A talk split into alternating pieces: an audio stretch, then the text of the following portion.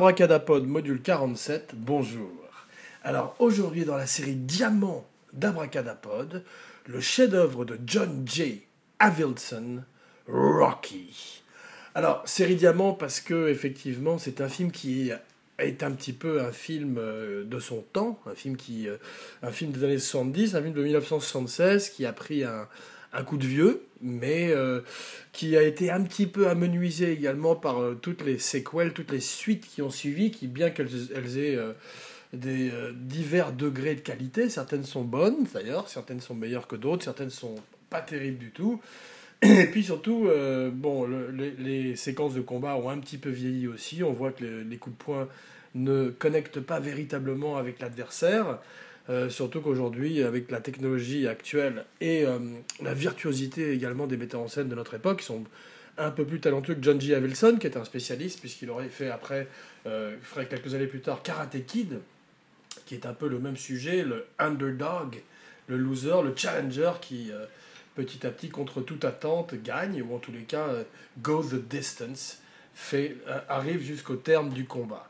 Donc c'est également un film qui qui euh, est de son temps par euh, certaines scènes un petit peu sexistes, avec Adrienne, qui est très joliment jouée par Talia Shire. On peut, on peut voir que Rocky, qui joue une brute, est parfois un petit peu quand même agressif vis-à-vis d'elle. Et euh, que si le film était réécrit aujourd'hui, il est probable qu'on adoucirait un petit peu le personnage dans le domaine du dating. Toujours dit que aujourd'hui, Abracadapod va vous parler de ce film et il fait partie de la série Diamant parce que ça reste quand même malgré tout, tout ce dont je viens de parler, un très grand film, un film très très émouvant que je me rappelle avoir vu quasiment à sa sortie à l'époque et qui est un film qui euh, a été un très très grand succès, spoiler alerte, parce que effectivement c'est un film euh, qui donne de l'espoir et euh, c'est un film qui a tellement bien marché d'ailleurs qu'il donnerait une carrière à Sylvester Stallone et lui permettrait de faire toutes sortes de films. Une autre, une autre chose qui fait que le film a pas mal vieilli aussi, c'est que le Stallone de l'époque, qui est très charmant, qui est euh, un, fils euh, bâtard de De Niro et Brando. D'ailleurs, euh, le film Rocky, le premier Rocky est très différent des autres. Il est plus comparable presque de, de, Sur les quais avec Brando, justement, ou très naturaliste, où on étudie ces personnages et on voit une classe de la pauvreté, une classe sociale de la pauvreté américaine qu'on n'avait pas, pas souvent l'habitude de voir à l'époque au cinéma. Donc, effectivement, bravo à Sylvester Stallone. Et même si, effectivement, comme je disais, c'est pas le même homme aujourd'hui, avec euh, tous les stéroïdes qu'il a pris, tous les, euh, toutes les hormones. On se rappelle qu'il y a quelques années, il avait été arrêté euh, à la frontière canadienne parce qu'il avait des. je sais pas comment ça s'appelle, HBGBH, je sais pas quoi. Non pas de l'ecstasy, mais des hormones, des, des cellules de gens morts qu'il s'injectait et qui lui permet d'avoir ses muscles atrophiés jusqu'à loin dans la soixantaine, puisque maintenant à l'époque où il fait des Expendables, ces films où tous ces vieux acteurs d'action des années 80 se réunissent, eh bien on voit qu'il est toujours extraordinairement musclé, mais avec un corps étrangement stéroïdé et, euh, caoutchouteux, tatoué d'ailleurs depuis quelques années, il s'est fait tatouer euh, dans la soixantaine aussi, tard, et une espèce de démon de minuit, non pas de midi, et euh, voilà, donc euh, coup de chapeau à Sylvester Stallone parce que il s'est beaucoup battu euh, dans le film, sur le ring, mais aussi pour faire le film, comme nous allons le voir très très vite. Mais avant tout, commençons comme d'habitude par le commencement. Abracadadrienne Voilà, c'est tout. Et effectivement, aujourd'hui, on va se pencher sur la saga Rocky, sept films euh, du premier Rocky jusqu'au dernier Creed, pour lequel Stallone gagnerait d'ailleurs le Golden Globe. Il est formidable d'ailleurs dedans. Il était un peu triste de ne pas gagner l'Oscar. Ce serait euh, Rylance, je crois, que j'ai oublié son, prénom, mais qui gagnerait pour le Bridge of Spies de euh, Steven Spielberg. Eh bien, effectivement, Stallone l'aurait mérité parce qu'il est très bien face au fils de Apollo Creed, joué par Michael B. Jordan, qu'on voit d'ailleurs dans des jeux vidéo sur le basket comme j'ai vu récemment dans un magazine sur les jeux vidéo, Abracadapod, un podcast sur la magie du cinéma. Voilà. Donc aujourd'hui, notre histoire commence au début des années 70 avec un jeune Sylvester Stallone qui euh, essaye tant bien que mal de faire du cinéma. Bon, il a fait des petits rôles, on, l'a vu, ou on l'a pas vu d'ailleurs, puisqu'il est passé tellement vite, dans Bananas, et oui, euh, avec Woody Allen, où il fait un des deux voyous qui agresse Woody Allen dans le métro, une scène très drôle d'ailleurs, où Woody Allen est coincé dans le métro avec deux types très menaçants, dont l'un des deux est un jeune Sylvester Stallone, très en forme, très costaud, qui, est, qui towers over Woody Allen, qui est deux fois plus grand que lui, et euh, Woody Allen euh, les nargue et saute du métro au moment où les portes sont fermes. Malheureusement, les portes se rouvrent et ils sortent et euh, roue de coups le petit, le petit Woody Allen parce qu'il a couché avec Souni. Non, non, pardon, je ne pouvais pas m'en empêcher. Donc, effectivement, au début des années 70, Stallone euh, a fait un soft core, une espèce de porno soft, où on voit vaguement sa pauvre bite. Mais euh, il n'est pas au sommet de sa forme, donc, mais il a écrit un très beau script qui est un petit peu autobiographique, puisque Stallone a fait un petit peu de boxe, mais surtout autobiographique dans le sens où c'est une histoire de, comme on dit en anglais, de rags to riches, d'une ascension sociale par euh, la boxe, et euh, dans le cas de Stallone par l'acting, qui, on va voir, reflèterait et serait une espèce de parallèle à sa propre vie. Donc le script de Rocky euh, emballe énormément Hollywood, qui tout de suite veut en faire un film. D'ailleurs, à la santé d'Hollywood, qui permet aujourd'hui à Abracadapod d'exister. Et surtout une excuse pour moi de boire un petit peu. De saké glacé. Aujourd'hui un saké qui s'appelle Hakai-san. Hakai-san en japonais, qui était le saké préféré de Kurosawa. Donc c'est un rapport avec le cinéma. Non, je déconne. C'est un saké que j'aime beaucoup, qui euh, euh, se prononce Tokubetsu Junmai. Donc c'est le Junmai Ginjo. Abracadapod, un podcast sur la magie du saké comme vous le savez déjà, pour les plus fidèles que je salue aujourd'hui, bien bas, mes amis, mes abracadamis, mes abracamarades. Donc euh, poursuivons le combat. Euh, les studios adorent le film, mais le problème c'est qu'ils veulent pas de Stallone. Voilà, donc ils veulent James Caan, ils veulent Robert Redford, ils veulent n'importe qui, pourvu que ce soit pas Stallone qui effectivement n'a absolument aucun euh, box-office et, surtout aucun crédit à son, à son actif. Donc United Artists veut euh, engager James Caan. Stallone dit euh, plutôt crever que de le donner à James Caan, et il s'accroche comme un fou, et le script plaît tellement qu'on dit, bon, on va donner sa chance à ce jeune homme, et on va leur donner à tous, on va lui mettre, on va le mettre entre les mains de John J. Avidson, qui est un vieux de la vieille, on va voir. Et effectivement, on va leur donner un million de dollars. Donc c'est assez peu, si on doit translaté aujourd'hui avec l'inflation, c'est peut-être 10 millions de dollars, ce qui est peu pour un film de boxe. Et euh, Stallone et John Davidson vont le tourner euh, on location, sur place, à Philadelphie. Alors ça nous montre un côté effectivement de l'Amérique euh, qu'on voyait peu encore à l'époque, c'est le traitement que Scorsese donnerait à New York, et eh bien Wilson avec un peu moins de talent visuel le donne à Philadelphie, mais la force de son protagoniste, Rocky, l'ultime underdog, l'ultime challenger, l'ultime outsider, porte le film. Et euh, le film, c'est un film de sport. donc moi, j'aime pas, euh, full disclosure, on se dit tout, j'aime pas énormément les films de sport, mais j'aime bien les films de boxe. Et je voudrais en profiter pour faire une petite parenthèse sur les films de boxe que j'aime. Alors depuis l'avènement du cinéma, un podcast sur la magie du cinéma, Bracadapod, eh bien, euh, effectivement, les films de sport sont toujours à l'honneur, c'est facile. C'est, pour un metteur en scène, il suffit de poser sa caméra devant des coureurs ou euh, des sauteurs à la haie. ou c'est pareil que quand on met sa caméra sur un défilé ou sur un, opéra, la mise en scène est faite pour vous, donc le sport a toujours été fait pour le, cinéma. Et euh, en particulier la boxe, qui a une intensité dramatique encore plus importante du fait que les, euh, les players se prennent des grands coups dans la gueule, même s'ils ont des gants, et qu'on appelle ça le noble art, ça reste un, un sport très brutal, très, très fou, et euh, effectivement assez proche des gladiateurs, et euh, de plus en plus aujourd'hui d'ailleurs avec le MMA ou le UFC, où on, on retourne complètement aux gladiateurs, et les enjeux sont de plus en plus violents et importants. Ça a d'ailleurs quasiment remplacé la boxe en Amérique en tous les cas. Je, sais qu'il y a des grands boxeurs russes, mais je n'y connais rien en boxe comme en sport en général. C'est pour ça que c'est fort de la part de Rocky de m'avoir touché à ce point-là. Mais comme on va le voir, j'aime aussi beaucoup d'autres films de boxe qui, à mon avis, encore plus que euh, le football, le soccer, le, baseball, le basketball, se prêtent au cinéma. Il y a quand même un film de football que j'aime beaucoup qui est Coup de tête, mais c'est surtout par euh, le scénario de Francis Weber, la mise en scène de Jean-Jacques Hano et en particulier le jeu de Patrick Devers à qui nous ferons une spéciale dans très peu de temps. Donc euh, voilà, euh, un autre film sur le football qui est À nous la victoire avec Pelé, Michael Caine et Sylvester Stallone, ce qui nous ramène à Rocky. un film qu'il a fait d'ailleurs peu de temps après Rocky et qui vaut probablement le coup d'être revisité pour s'en payer une bonne tranche. Donc, euh, Somebody Up There Like Me, Likes Me. Donc ça c'est un film que Abracadapod avait déjà recommandé. Paul Newman, euh, Sal Mineo, Steve McQueen dans son premier rôle.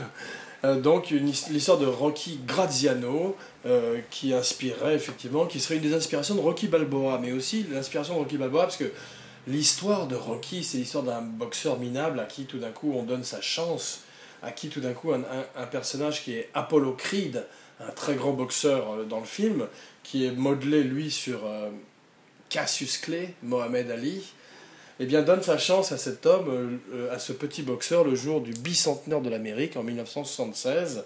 Et euh, tout d'un coup, alors que tous, les, tous ses opposants euh, se défilent pour une raison ou une autre, il décide de sortir de l'ombre un petit boxeur et donner sa chance à l'étalon italien de Italian Stallion. donc Carl Weathers est formidable dans le film.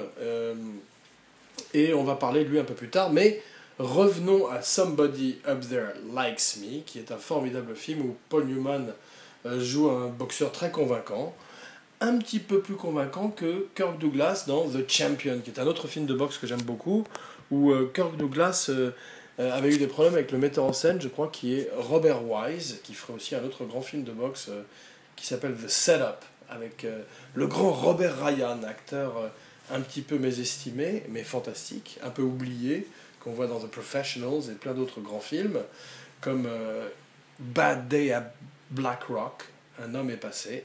Eh bien, dans euh, The Setup, il est très très bien, donc je vous invite à revisiter ce film où euh, on, lui, on lui brise les pouces, un petit peu à la manière de Paul Newman dans L'arnaqueur, Somebody Up There Like Me, recommandation d'Abracadapod, comme tous les films de boxe dont je vais vous parler pour l'instant.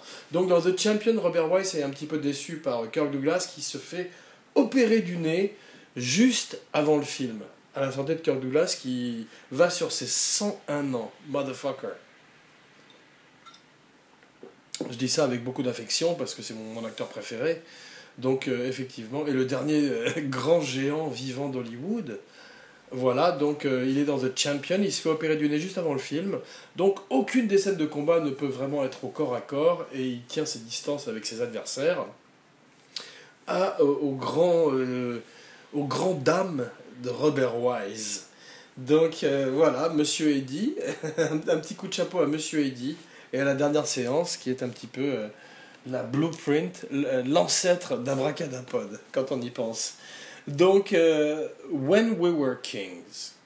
Voilà, maintenant on va passer dans les documentaires sur la boxe parce qu'il y en a des très très très grands, au moins aussi grands que les films, au moins aussi grands que Rocky, ou que The Setup, ou que Somebody Up There Likes Me eh bien, il y a When We Were Kings, le fameux, le combat au Zaïre entre George Foreman et Mohamed Ali, Rumble in the Jungle, avec Don King. Donc ça, il faut vraiment voir ce documentaire si vous ne l'avez pas vu, au même titre que Unforgivable Blackness. Alors ça, c'est l'histoire de Jack Johnson, le premier boxeur euh, africain-américain, et euh, le premier boxeur à se heurter euh, au racisme et en particulier à affronter Gentleman Jim, très très bien joué par Errol Flynn dans un autre film de boxe à visiter ou à revisiter, mais on se rend compte dans Unforgivable Blackness, le documentaire, donc qui relate les véritables faits, que Gentleman Jim, euh, James Corbett, était véritablement un raciste, au même titre que la plupart des gens à cette époque, comme D.W. Griffith, le grand metteur en scène. Voilà. Donc, des films de boxe que j'ai ratés ou, ou à côté desquels je suis passé. Eh bien, euh, j'ai bien aimé The Boxer avec Daniel Day-Lewis, dont euh, certains boxeurs disaient qu'il aurait été tout à fait capable de jouer un véritable boxeur. Mais je me suis un peu ennuyé, j'ai préféré Au nom du père de Jim Sheridan, à qui je lève mon verre aujourd'hui. Euh, je préférais que ce soit un verre de whisky, mais c'était comme d'habitude un verre de Akai-san. On dirait que je suis sponsorisé, j'aimerais bien, un jour. Donc, euh, effectivement, le boxeur, euh, Daniel Day-Lewis, paraît-il, est magique. Il faut revisiter ce film. Je le ferai dans un futur proche. Dans un futur proche, Escape from New York. Dès qu'on dit dans un futur proche, on croirait un film de science-fiction. Donc, euh, j'ai pas vu le Fat City de John Huston avec Jeff Bridges et le grand Stacy Kitsch. Donc ça, il faut que je le voie. J'ai pas aimé Raging Bull. Curieusement, j'aime beaucoup Scorsese, jusqu'à Silence, peut-être son plus beau film, un de ses plus beaux films qui, qui s'est joué, qui, qui est sorti récemment et à côté duquel les gens sont un petit peu passés malheureusement. Eh bien, euh, je suis passé moi à côté un peu de son Raging Bull, qui est très beau visuellement, mais qui, d'après mon père, qui est un grand amateur de boxe, une, grande, une autre référence à mon père, qui m'a emmené voir Rocky, donc c'est à lui que je dois euh, ce podcast. Eh bien, euh, effectivement, euh, Raging Bull est un petit peu trop stylisé et ne retrace, euh, ne relate pas complètement la vérité du noble art, du pugilisme, selon les règles du marquis de Queensbury. Donc, j'ai bien aimé The Fighter, mais surtout pour Christian Bale, et même si Mark Wahlberg est assez convaincant, eh bien, ça n'arrive pas à la hauteur de Rocky. Alors, Rocky, Burgess Meredith, eh oui, Burgess Meredith qui euh, a fait l'objet d'un caractère acteur précédent de la semaine et qui est merveilleux depuis euh, le pingouin. Le pingouin dans Batman, pardon.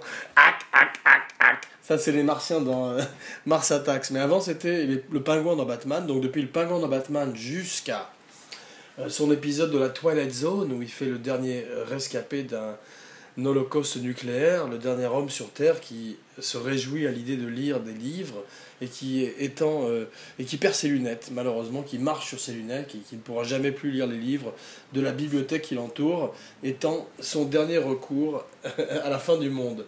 Il est également donc magnifique dans le rôle de Mickey.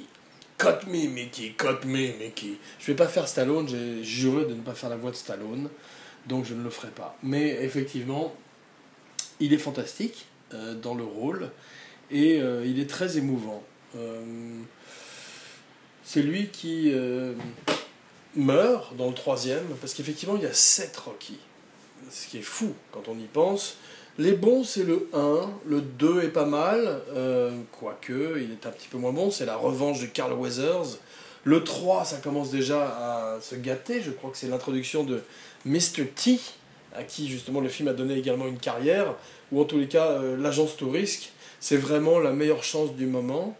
Voilà, donc euh, Mr. T, Hulk Hogan aussi, qui a eu une carrière, qui en tous les cas sa carrière s'est vue boostée par Rocky.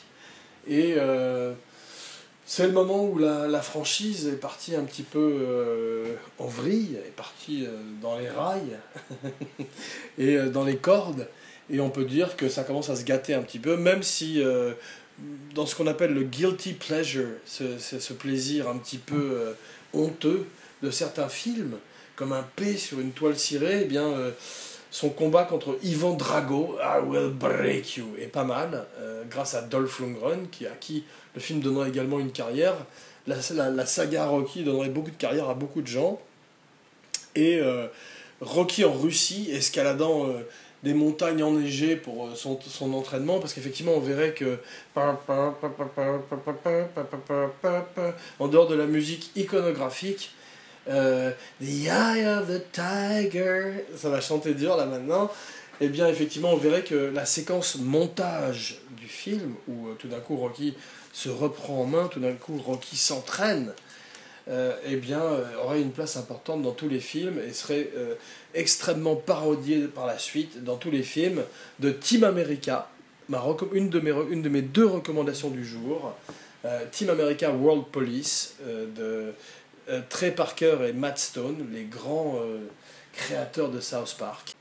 Ce qui est intéressant, c'est que Stallone, au fur et à mesure des montages, des training montages de ses films et de ses films, change physiquement. Au départ, il est euh, un peu lourd, un peu balourd. C'est ce personnage touchant, euh, d'ailleurs, qui est à la frontière entre le Lenny des souris et des hommes et le Terry Malloy de Sur les quais, et effectivement qui est euh, très gentil, puisqu'on voit que même si au départ du film, il, euh, il, est payé pour casser les jambes, briser les pouces des gens qui ne payent pas euh, leurs dettes, eh bien il n'arrive pas à le faire, il est trop doux, et il n'est pas fait pour ce métier avec Joe Spinell, qui est son employeur, qui finit quand même par lui donner un peu d'argent pour avoir une date avec Adrienne. Parce que voilà, le film est merveilleux parce que c'est pas un film de sport, c'est un film, c'est une histoire d'amour, c'est une romance. Il est très touchant et on voit effectivement que euh, c'est l'épine dorsale du film. C'est euh, tout ce qui fait tenir le film. C'est Adrienne, c'est euh, la scène dans la patinoire, c'est cette jeune femme qui travaille dans une boutique d'animaux où effectivement elle lui vend des tortues et un poisson rouge qu'il appelle Moby Dick eh bien, ce sont ces, ces deux êtres, aussi euh, touchants que dans Marty, avec Ernest Borgnine, qui euh, vont tomber amoureux l'un de l'autre. Et le film est donc une histoire d'amour. Happy Valentine, à quelques jours de la Saint-Valentin. Eh bien, puisque les derniers mots du film sont Je t'aime, I love you. C'est ce qu'il dit à Adrienne après avoir non pas gagné son match face à Apollo Creed, mais terminé ex aequo. Et c'est ça la grande, le grand génie de Stallone à l'écriture, puisqu'il y a eu plusieurs moutures, bien évidemment, du scénario, comme dans tous les bons scénarios. L'écriture, c'est la réécriture, comme disait William Goldman, un très grand scénariste. Eh bien, effectivement, le génie du film, c'est qu'il ne gagne pas contre Apollo Creed, mais il termine ex aequo. Au moins, il goes the distance. Il termine, il arrive à faire la longueur du match. Et c'était son but comme il le dit à Adrienne dans une des scènes du film. Alors le film rapporterait 220 millions de dollars, donnerait donc naissance, comme j'ai dit, à 7 films, et euh, c'est une extraordinaire réussite pour Stallone, qui lui permettrait ensuite de faire les Rambo, et dans le premier Rocky comme dans le premier Rambo, il prouve qu'il sait vraiment jouer, qu'il est un très bon acteur. Par la suite, il préférait choisir une carrière de action star, et euh, effectivement, à la manière d'un Schwarzenegger, euh, jouer, incarner plutôt les archétypes que des véritables personnages. Bon, why not? Pourquoi pas? Euh, Respect, et on lui lève aujourd'hui notre verre. Ainsi qu'à Burt Young, Burt Young qui joue Polly. Alors Polly, c'est un personnage immonde, mais très touchant, qui est le frère de, de Adrienne et qui permet aux deux euh, paumés que sont Rocky et Adrienne, de tout d'un coup se retrouver et peut-être de s'aimer. Donc euh, la musique du film, comme je disais, Frank Stallone, le frère de Stallone, eh bien, il, euh, chante Take it back, do do do do, take it back, ça c'est lui. Gonna fly now, je crois que c'est lui aussi. On peut le voir sur YouTube. Et aussi coup de chapeau à Bill Conti et à la ville de Philadelphie. voilà. Donc, Stallone change physiquement à travers les films. Dans le deuxième, dans le troisième, tout d'un coup, il s'affine. Euh, ce personnage touchant, comme je disais, à la frontière entre Lenny et Terry, de, Sur les quais, commence à devenir plus euh, sculpté, plus stéroïdé. Et euh, au fur et à mesure que Stallone change lui-même dans la vie, son Rocky change. Et ses cheveux euh, s'élèvent dans une étrange pompadour et euh, on se rend compte que, euh, à la manière d'un Wolverine, il n'y a pas une grande continuité dans ses coiffures d'un film à l'autre, mais ça reste quand même son premier film le plus touchant. Entre sa petite super balle avec laquelle il joue, Bodkus, Bodkus, son chien, son pauvre chien, qui, doit, qui est mort bien sûr depuis aujourd'hui, puisque une année pour un chien, c'est sept ans d'être humain, comme vous le savez bien. Malheureusement, vous tous qui avez eu des chiens. Mais euh, je voudrais parler de Botkus parce que c'est un de mes chiens préférés de l'histoire du cinéma, au même titre que le chien de Mad Max dans The Road Warrior, Mad Max 2, à qui euh, a consacré une émission précédente. Ce qui nous amène à l'abracaractère acteur de la semaine, Carl Weathers. Et oui, Apollo Creed lui-même, qui ferait deux films avec Stallone. On a, on vu qu'il finirait ex aequo dans le premier Rocky. Eh bien, spoiler alerte, dans tous les films suivants, c'est Rocky qui gagnerait. Stallone ne terminerait plus jamais ex aequo, plus jamais perdant, et euh, gagnerait contre Carl Weathers, Apollo Creed, dans les films suivants, jusqu'à la mort d'Apollo Creed, la mort de Mickey, Burgos Meredith, la mort de tout le monde, Burt Young. Seul Stallone est là de nos jours. Peut-être que Talia Shire est morte aussi, on ne le souhaite pas. En tous les cas, Carl Weathers a eu une très très belle carrière. Il a, euh, il a joué Action Jackson. Il a été également euh, dans Predator, où il serre la main à Schwarzenegger et a une espèce de gros muscle apparaît comme, comme les Big Jim de mon enfance, ces poupées euh, stéroïdées à la manière de Stallone et de Schwarzenegger. C'est action hero, ces héros d'action des années 80 jusqu'aux années 90 et euh, qui, euh, avec des films comme Rocky, Rambo, Terminator et Predator, avec Carl Weathers, ont vraiment marqué l'histoire du cinéma, ou en tous les cas l'histoire du cinéma d'action. Bon, pour contrecarrer toute, euh, toute ces, euh, cette testostérone, je voulais recommander un film plus doux, plus tendre, cette semaine. Et oui, je voulais recommander Le plaisir de Max Ophuls. J'ai l'impression, j'ai peur même de l'avoir déjà recommandé euh, précédemment, mais c'est pas grave. Quand on aime, on ne compte pas. Donc, euh, le plaisir de Max Ophuls avec Gabin, avec Daniel Darieux, avec Simone Simon, Daniel Gélin, Madeleine Renaud, tous ces merveilleux acteurs qui n'ont pas joué avec Sylvester Stallone.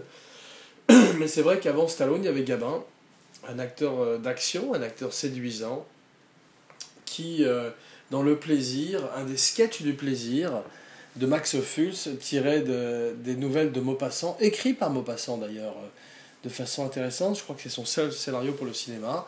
Eh bien, ce film de 1954 euh, mérite d'être visité ou revisité, car euh, il est magnifique. Il raconte la fermeture d'un bordel. Euh. Il raconte un masque, un homme qui ne veut pas vieillir et qui se fait un masque sur le visage. Je ne veux pas trop vous le spoiler. Je veux juste boire à sa santé. 88% sur Rotten Tomatoes. le plaisir de Max Ophuls ainsi que La Ronde, ainsi que Lola Montes, ainsi que tous les films de Max Ophuls, que je n'ai pas vus et que je verrai dans le futur. 1h37, c'est bien, c'est poli comme métrage. Donc bravo Max Ophuls, qui est une des grandes inspirations de Stanley Kubrick, un autre metteur en scène austro-hongrois, à la manière de Billy Wilder, donc euh, euh, austro-hongrois, un podcast sur la magie du cinéma. John G. Avildsen ferait le Karate Kid ensuite, comme on a vu. Wax On, Wax Off, Mr. Miyagi. Eh bien, effectivement, un film très touchant aussi. Euh, moins bien Rocky, mais quand même pas mal. Rocky, euh, Garrett Brown, coup de chapeau à Garrett Brown, qui euh, est l'inventeur de la Steadicam, et qui, effectivement, je crois que c'est Rocky le premier film à avoir utilisé la Steadicam, ou en tous les cas avoir perfectionné l'utilisation de la Steadicam. Et on voulait euh, tirer un coup de chapeau à Garrett Brown, qui euh, effectivement euh, était le Steadicammer de The Shining. Peut-être une des plus belles utilisations du Steadicam, en tous les cas une des plus mémorables à ce jour, à mon, à mon goût. Et on voit d'ailleurs dans des très très belles images de Garrett Brown avec Stanley Kubrick dans le labyrinthe ou dans l'hôtel, derrière l'enfant qui est son tricycle.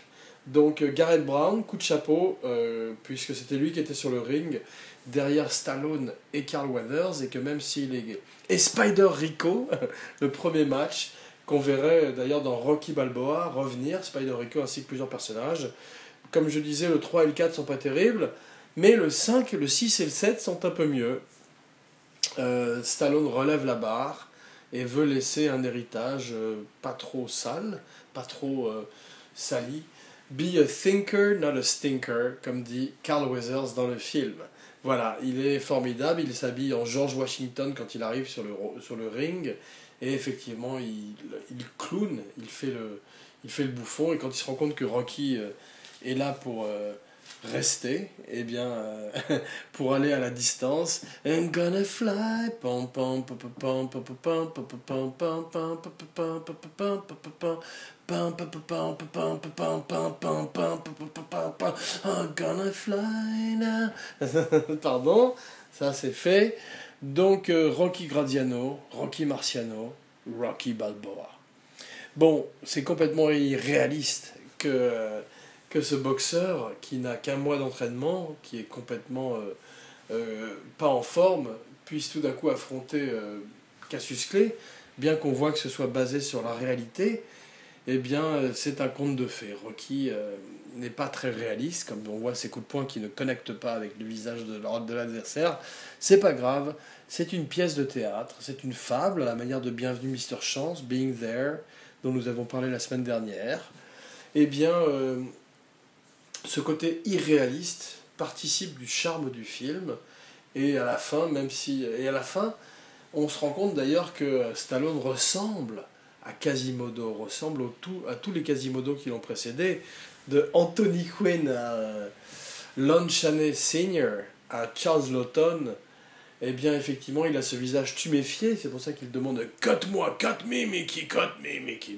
il demande à Mickey de lui couper l'œil eh bien, il a ce visage brutalisé, tuméfié, euh, qui fait qu'il ressemble à Quasimodo. Et je pense que Stallone, aujourd'hui, au même titre que Mickey Rourke, qui a fait un très beau film aussi qui s'appelle The Wrestler.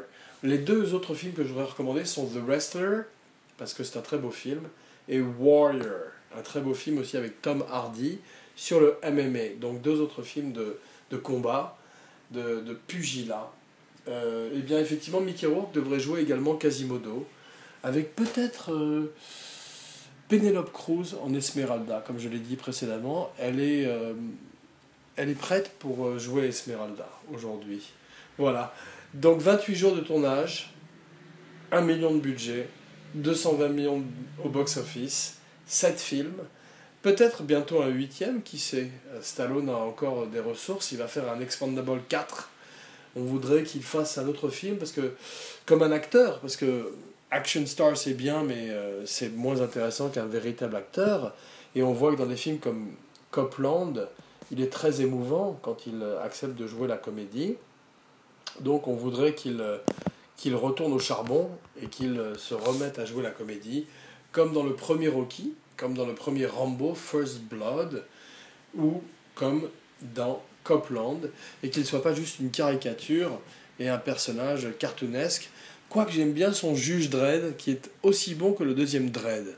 Maintenant, euh, pour les amateurs de Dredd, il faudrait qu'ils amènent les Dark Judges, les juges sombres, qui sont Judge Fear, Judge Death, Judge Mortis, et euh, qui véritablement amèneraient l'apocalypse pour Juge Dredd. Ça, c'est pour les fans. Il pleut à torrent sur Los Angeles. Et oui, c'est euh, la, euh, la fin de la sécheresse, j'espère. En tous les cas, euh, ça fait du bien aux plantes et aux animaux et aux hommes. Ce qui nous amène à la prochaine émission, qui est une surprise. Et oui, aujourd'hui, Abracadapod décide de changer la donne et de vous laisser dans le mystère, une énigme enveloppé dans une question. Voilà. Non, je déconne. La prochaine, c'est Opération Dragon. Et eh oui, on va se pencher un petit peu sur le, le dernier film, l'avant-dernier film de Bruce Lee, en tout cas le dernier film qu'il ferait seul, et euh, dans lequel il prouverait qu'il est une star mondiale. Jean Weber Signing. Non, attends. On va essayer une autre catchphrase. Jean Weber. You talking to me? Eh, you talking to me? You talking to me? Eh, I'm the only one here. Je vous laisse en compagnie de Lalo Schifrin. Jean Weber, signing off.